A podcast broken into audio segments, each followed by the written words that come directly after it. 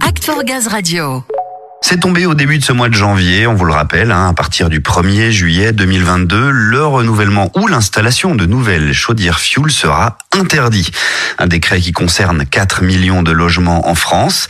Et sur la totalité, 1 million de logements se trouvent à proximité du réseau, donc potentiellement raccordables au gaz.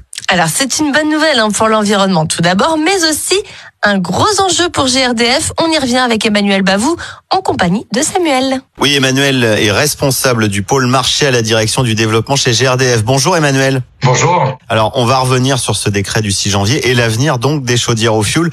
Que dit le décret exactement Emmanuel? Le décret précisément, il dit que tout nouvel équipement de chauffage ou de production d'eau chaude sanitaire qui sera installé après le 1er juillet de cette année devra respecter un plafond d'émissions de gaz à effet de serre qui devrait être inférieur à 300 grammes d'équivalent CO2 par kilowattheure. Oui, on peut en déduire que le renouvellement ou l'installation de nouvelles chaudières fuel sera interdit. Ça, ce sera pour cet été. Concrètement, qu'est-ce que ça va impliquer pour le client au 1er juillet? Mais concrètement, lorsqu'il aura un équipement euh, fuel ou charbon d'ailleurs à remplacer, il ne pourra pas installer euh, une chaudière fuel, une chaudière charbon qui consomme 100% de cette énergie. Il devra donc se tourner vers une autre solution. C'est ça la conséquence immédiate. Donc là, en fait, on va le préciser, mais le propriétaire d'une chaudière fuel n'a pas obligation d'en changer tout de suite.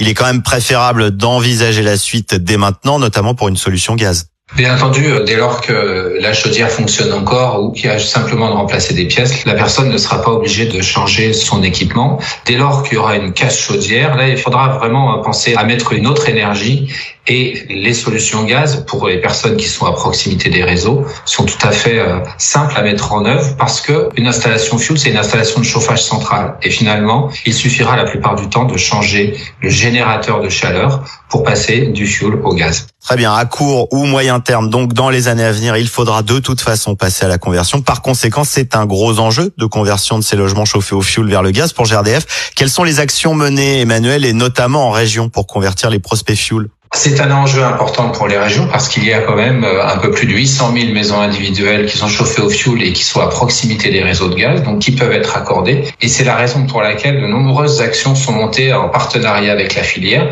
J'en citerai deux. La première euh, consiste aux côtés de nos partenaires installateurs à faire en sorte qu'ils puissent proposer à leurs clients pour lesquels ils entretiennent leur chaudière fuel de passer au gaz dès lors que le réseau est à proximité. Donc on appuie ces partenaires euh, pour réaliser des actions commerciales et convaincre leurs clients de passer du fuel au gaz. Je citerai une deuxième opération qui est réalisée la plupart du temps en partenariat avec des collectivités locales qui consiste à euh, détecter des poches de clients fuel. Donc là où on aura une forte densité de personnes qui se chauffent avec cette énergie et qui sont à proximité des réseaux de gaz en les incitant à changer d'énergie au travers de différentes actions de communication mais aussi des offres promotionnelles qui peuvent être proposées par la collectivité locale, par des fabricants de matériel, par des installateurs. Et vous savez, il y aura un point d'orgue de tout cela pendant le mois de mars, puisqu'on aura le mois du gaz qui encouragera l'ensemble des ménages à passer du fioul au gaz. Voilà, dès le printemps, ce sera une première bonne occasion de se renseigner avec ce mois du gaz. On va le rappeler aussi, l'État propose des aides à la conversion des maisons individuelles, des mesures incitatives au remplacement des anciennes chaudières fuel.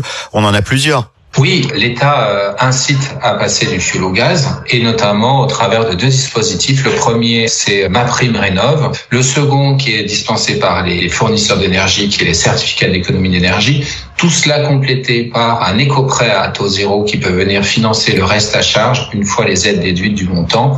Je vous citerai un exemple concret pour un investissement pièce euh, main d'œuvre pour passer du fuel au gaz de l'ordre de 6 700 euros, eh bien euh, le total des aides s'élève à 2238 euros, donc un reste à charge à financer de 4 400 euros environ. Ça c'est un exemple pour des ménages à revenus modestes qui installent une chaudière à très haute performance énergétique au gaz. Très bien, on y voit beaucoup plus clair sur ce décret du 6 janvier. Merci beaucoup pour ce décryptage, Emmanuel Bavou. Merci.